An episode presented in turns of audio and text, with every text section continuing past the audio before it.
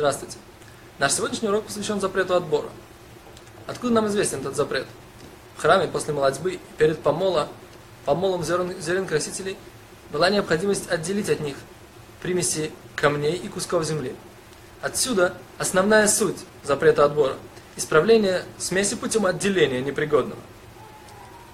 Отбор – одна из самых часто встречающихся в субботу работ. Можно ли отделить яблоки от апельсинов, чтобы подать их к столу? Отделить косточки от вишенных слив?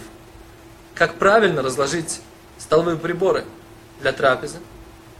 Как разложить игрушки по местам? Все это далеко не полный перечень вопросов, связанных с данным запретом. С другой стороны, очевидно, что не всякий отбор запрещен. Ведь наш процесс еды неразрывно связан с отбором. А именно, каждый раз, когда мы едим яблоко, мы отделяем грызок, а каждый раз, когда мы едим, например, курицу, нам нужно отделить мясо от кости. Итак, нужно разграничить или ввести отличие между процессом еды и процессом отбора. Отметим три основных отличия. Первое процессе еды мы отделяем съедобное от несъедобного вручную, не используя специальные предметы, такие как дуршлаг, сито, шумовка и тому подобное. Очевидно, что столовые приборы являются продолжением руки, ими, используют, ими пользуются для того, чтобы не испачкать руки. Итак, основное первое правило – отбор происходит вручную. Например, можно отделить вилкой мясо от кости.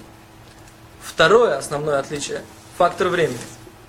Только отбор для использования через какое-то время на потом является отбором.